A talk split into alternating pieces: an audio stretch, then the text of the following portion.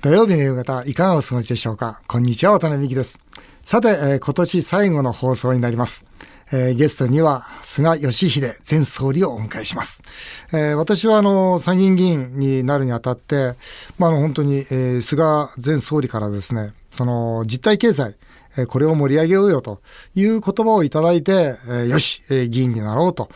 そう思ったわけであります。えー、私の知る菅前総理はですね、本当にあの約束を守る方であります。とにかくまめな方というんですかね、あの、気になることがあるとすぐお電話いただきますし、そうですね、私の学校の130周年の挨拶をお願いしたんですが、その時にはですね、全くそのメモも見ずにですね、130年の学校の歴史をとうとうと語ってくださって、いや、本当に努力されている方、そして気遣いをされる方だなという形で、えー、心から尊敬しております。えー、今年の7月8月の菅批判は私は一過ぎだったと思っています。えー、コロナの感染者数は現在激減しております。これはあの、前総理のワクチンに対して集中した政策が私は功を奏したんだと思っています。またあの、デジタル庁、それから子ども庁ですか、あそれから10兆円の大学ファンド、これはいいなと思ったのは、あと小学校の35人学級ですよね。まあこういうことを次々と決められて、非常に大きな仕事をされた内閣だと私は思っています。あの、一言で言うと、未来に対して手を打ったあ素晴らしい内閣だったと私はそう思います。えー、そのところも含めて、前総理にですね、えー、お話をお伺いしたいと思っております。えー、CM の後は早速、菅前総理にお話をお伺いします。えー、ぜひお聞きください。渡辺美希5年後の夢を語ろう年末スペシャル。ゲストは菅義偉前総理です。2020年9月14日、第99代の内閣総理大臣に就任し、国民のために働く内閣を指導。掲げた自助、共助、公助、そして絆というキャッチフレーズが野党から厳しいと指摘された際、渡辺さんは、まずは自助という考えは当然だと支持の発言をしました。今年1月、再び緊急事態宣言が発令されると、外食産業から批判が続出。しかし渡辺さんは、菅総理は外食産業のことを必死に考えている。個人店は一律6万円で十分。大企業は国からもらうという発想ではなく、借りて返済するという姿勢が当然と、こちらも支持の発言を繰り返しました。今回はそんな渡辺美樹さんが、菅前総理の実績や胸の内に迫ります。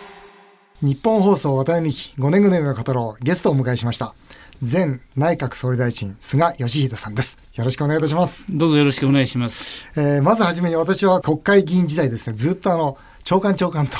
呼んでおりまして、そしてその後、あの、総理と呼んでいたんですが、これ、今、なんて呼んだらよろしいですかね。それは菅さんでいいじゃないで すか。失礼じゃありませんか。全然大丈夫です。大丈夫ですか？はい、じゃあ今日はあ大変失礼でありますが、菅さんと呼ばせていただきたいと思います。えー、昨年9月、政権発足以来、えー、74%の高い支持率でありましたが、あそれが今年に入って感染者が増加すると支持と不支持が逆転。えー、厳しい支持率の中、あ総理はもうこう何を考えてらっしゃったか少しお話しいただけますか？まずこの未知のウイルス、はい、その新型コロナの戦いというのは、はい、全体像なかなかつかめなかったんですよね。はい、えー、そういう中でまさにこう手探りで対策をやっていくという、はい、まあ、そういう状況でしたんで、はい、まあ、その中で、えーまあ、政府の専門家の委員会というのがありますから、はい、まあ、そこの提案として、はい。えー、飲食がポイントで、えー、感染対策の肝であるという、まあ、提案をいただいたんですから、まあ、今年に入ってからはあそうしたところに的を絞りながら、はい、あまあ、対策を、まあ、必死にやってきたんですけども、まあ、その時にですねこれ緊急事態宣言を発するとか、はい、まん延防止措置を講じるとか、はい、皆さんにとって死活問題ですよね、はい、その通りです、はい、直結するもんですから、はい、あそれはあの悩み苦しみながら、まあ、判断をしてきたということですよね。それと海外はロックダウン、はい、この日本よりはるかに厳しい移動制限とか。かけましたね、えー、はい、それでも収束しないんです、はい、しなかったんですよね、はい、えー、ですからそういう中で何を打つべきかというのは常に、えー、考えてました、で結果として、はいそうした状況を一変させたのはワクチンだったんですよね。あの首相補佐官の足立さん、はい、にもですね、はい、実はラジオに来てもらって、はい、この菅政権についてという話をしていたんですが、その時にあのもう総理が一生懸命こうその手を打ち続けている、ええ。ー、でも結果がこう出ないんで、はい、えー、そのじりじじじその支持率が落ちていくじゃないですか。はいまあ、その時のその総理の胸の内っていうんですか、はい、うん、これはそばにいてもやっぱりすごく苦しかったとい。うことをまあ彼が言ってましたが、やっぱそどんな思いでなんていらっしゃいました、まあ、あの国民の皆さんははっきりしてほしい、うんうん、結果がいつ出るんだと、はい、まあ、そういうのが当然のことですよね。はい、しかし先ほど申し上げましたように全体像がつかめない中で、はい。えー、また海外でもそこまで移動禁止までやって、外出禁止で破ったら罰金まで返すわけですから、ねうん、それでもできなかったというのが、うん、このコロナの難しかっただったと思いますよね。それで結果が出てきたのはやっぱりワクチンですね、そこまではやはり大変だったと思います。本当ですね。で退任を表明された9月頃からその感染者数が世界に類を見ないほどこう激減していくじゃないですか。はいまさにワクチンの確保、接種、はい、そこがやっぱポイントだったわけですよね。あの私自身、海外でそこまで厳しくしてもですね、はい、結果が出なかったわけですから、はい、それがあの状況が一変したのは、はい、ワクチン接種が始まってからなんですよね。そうですね。はい。で2回目接種が45%ぐらい超えると、はい、おあの映像でですねご覧になったように、はい、えー、外出をまた、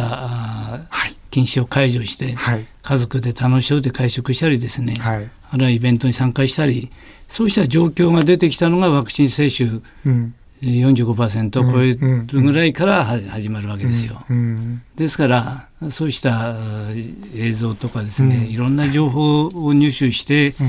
やはりそこしかないなと、まあ、決め打ちしましたよね、うん、もう。なるほどね、はい、ロックダウンっていうその判断は避けられましたよね、菅さんは。はい、えー、それはやっぱりや、どうしてそのロックダウンに踏み切らなかったんですか？あのー、実は去年の4月から6月期、はい。えー、これ GDP はマイナス28.1%、はい、戦後最大の下落したんです。はい、この時は全体像というよりもウイルスそのものがなかなか、はい、あどんなウイルスか分からなかったもんですから、はい、緊急事態宣言全国にかけたんですよね、はい、ですから経済が止まってしまいましたから、はい、あのような厳しいことはやはり避けるべきだろうというふうに思っていました。なるほど。効果が明確にあればそれはやるわけですけどもそ、ね,、こをなかなか把握しきれなかったということです、まあ、海外なんかもねあれだけ厳しいことやってても結局は日本と大差ないというか、まだ日本のが良かったっていう現実がありますよね。そこはですね、はい、やはり日本国民の皆さんがしっかりマスクをして、はい、手洗いをして、3密を回避する、うん、ここをしっかりやっていただいた結果だと思ってます。まあ、飲食店に対する規制も、これも当然必要なものであったと思いますし、うん、まあ、個人店には6万円。ただ、大企業で6万円だと、とんでもない赤字が出ると。いうことで、実はあの、総理にも相談させていただきまして、まあ電話で本当に長い時間相談させていただいて、えー、結果として、まあ私はその国からもらうつもりは全くないと。でもその貸してもらう。できれば資本として貸してもらうことできないだろうかという相談をさせていただいて、総理、すぐ動かれましたよね。あの渡辺さんのがそういう状況と、はい、それとやはり最初の6万円というものがですね、はいはい全く効果がないしひどい話だということを いろんな方から言われまして、はい、いろんな方から当時私国会で、はい、えー、土日にはあの意見を伺ってた、はい、まあ、そんな時期だったと思います。はい、まあ、そこで対応も大きく変えていくというようにしたんです。はい、結果として政策投資銀行をバーンと動かされましたね。はい、やりました。すごいスピードで。いやあのまあある意味でこうした時のためにあるわけですから、うん、それはやっぱり大胆にスピード感を持ってやるべきだという、まあ、そういう判断をしました。こうした時にやるという政策投資銀行ってもともと皆さん頭固いから、はい、それこそその国のインフラに関わるもの以外には出さないよと、はい、してなおかつ銀行を通さないと出さないよみたいな、えー、そういうスタンスだったものがもう本当に閣議決定総理がバンとされてですぐに政策投資銀行動きましたよね。今回はいや全く未曾有のまさに緊急事態でしたから、はい、あそういう意味で銀行が了解してからだったら、全然動かなくなってますから、そうですね、えー、銀行はそこまで腹くくれませんからね。逆にしました。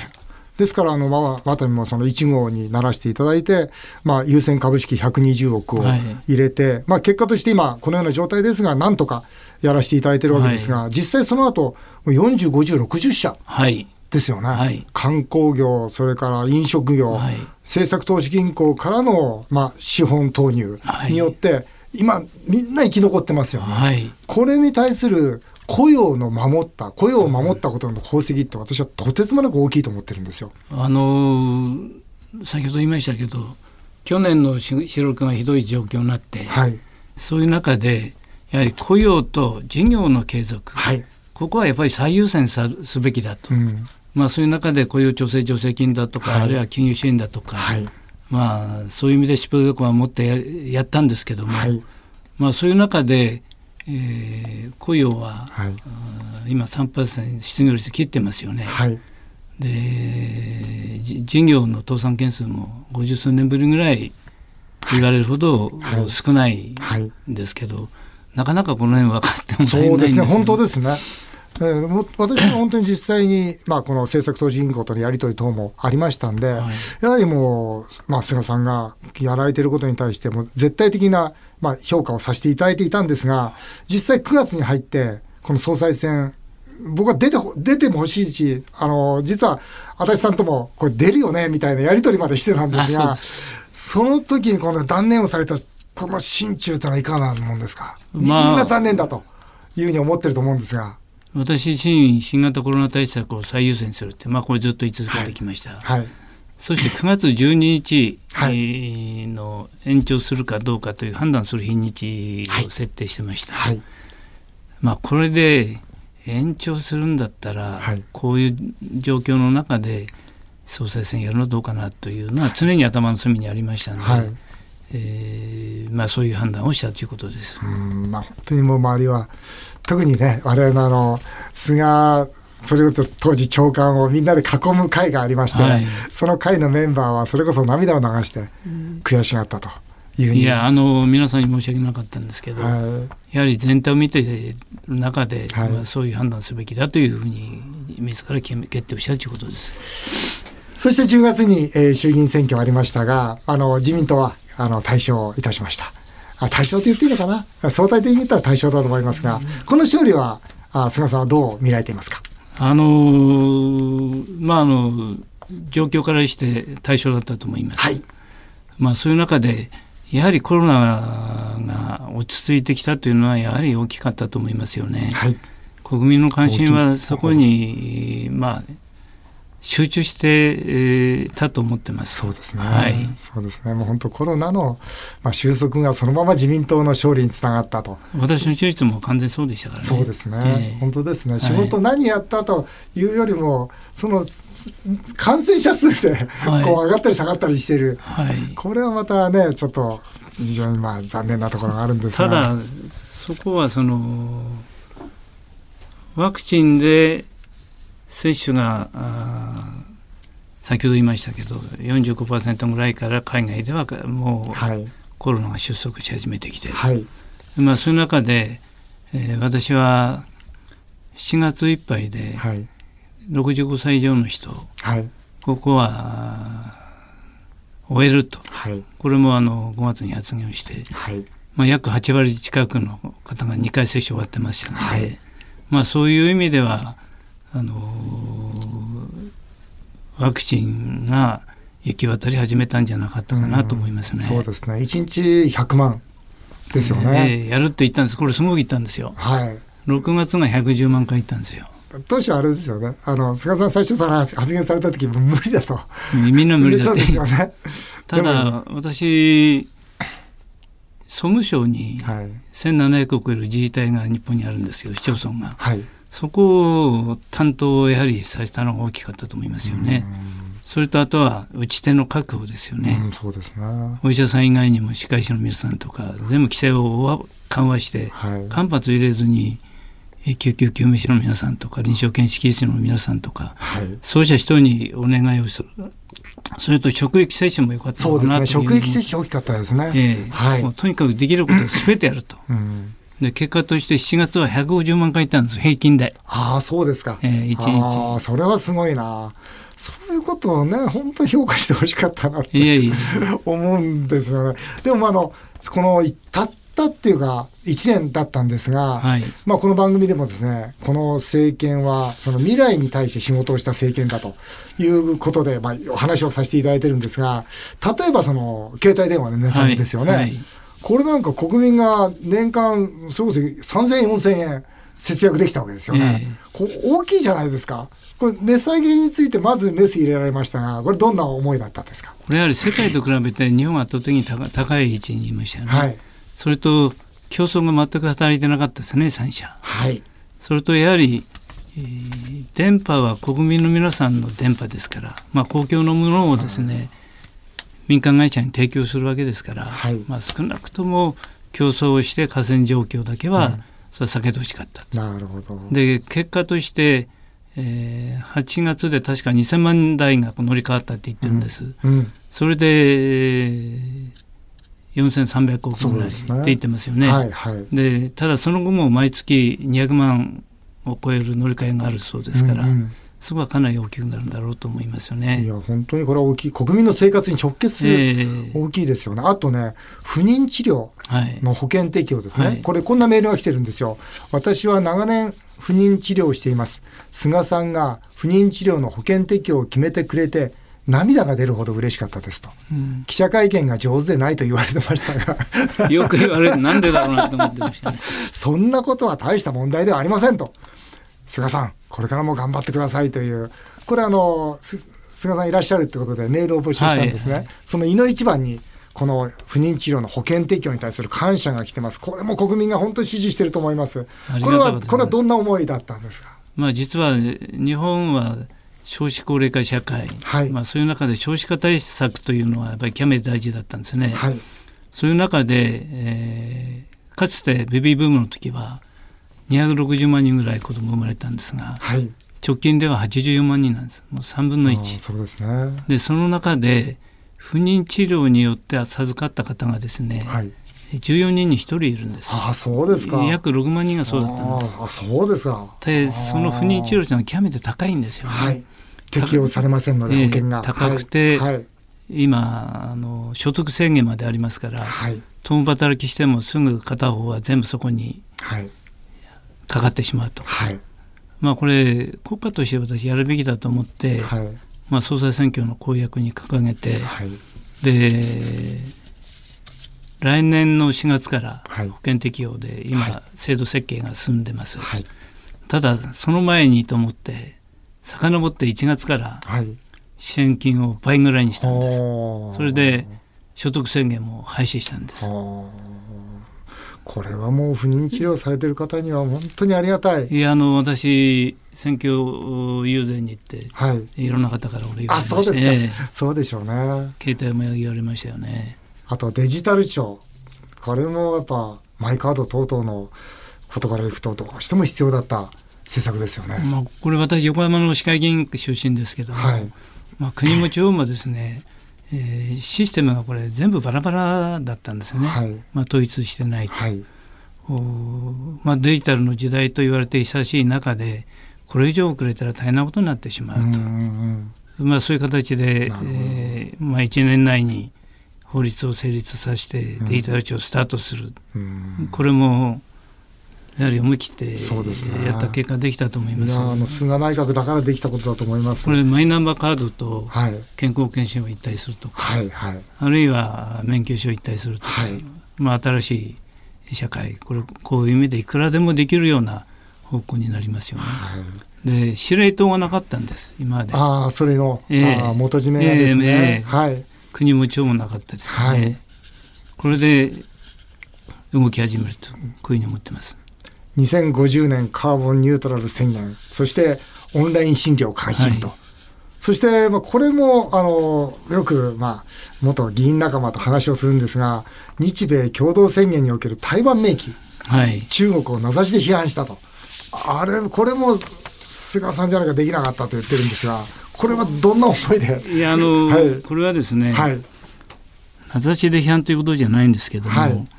台湾海峡も平和と安定、はい、ここは極めて重要だということの中で日米首脳会談の中で一致して、はい、52年ぶりに台湾というのが、はい、あの明記されるわけでありますけれども、はい、これは日米両国ともですね、ここに非常に関心と危機感を持っていると、まあ、そこを共有した結果だと思います。それで、まあ、中国に対してですねこれその声明の中にも入れてますけども、はい、対話の重要性っていうのは、はい、日米で入れてまして、はい、それと日本にとってはまさに大事な隣国ですから、はい、しかし中国の一方的な現状変更には日米ではっきりと声を上げていくと、うん。うん、まあ、そうした中で、えー、このようなセミになったということです、まあ、本当にこの内閣であった一部の仕事なんですがおそらくリスナーの方はこれ聞いててうわ菅内閣ってのはすごいことやったんだなと改めて、まあ、皆さん、えー、分かっていただいたんじゃないかなというふうに、えー、思います。えー、最後にですね、はい、えー、菅さんにとって、えー、この1年を締めくくる今、まあ、年末でございますが、はい。はい、その総理をやられていて、そして今総理を引かれて、えー、どんな心境だか、ちょっとお話を聞かせていただけますか。まあ、あの正直言って新型コロナで始まって新型コロナで終わると、はい、まあ、そういう状況の中で、はい、まあ、ここに来て一定の目処というんですかね、はい、えー、それはワクチンというエビデンスに基づいての方向性が出てきましたんで、はい、この現状を大事にしてですね、はい、新しい新年に、まあ、つなげていきたいと。えー、このように思ってます。はい、えー、残念ではありますが、あの本当に、えー、総理お疲れ様でしたと申し上げたいです。えー、引き続き、えー、菅義偉前総理には来週1月1日の新春スペシャルにも登場していただきます。次回はテリーさんやリスナーの質問にもお答えいただきます。よろしくお願いいたします。よろしくどうぞお願いします。日本放送渡辺美希5年後の夢を語ろう。この番組ではリスナーの皆さんのメールをお待ちしております。メールアドレスは、夢 5-1242.com。夢 5-1242.com。お送りしてきました。日本放送渡辺美希5年後の夢を語ろう。また来週のこのお時間にお会いしましょう。お相手は渡辺美希でした。あなたの夢が叶いますように。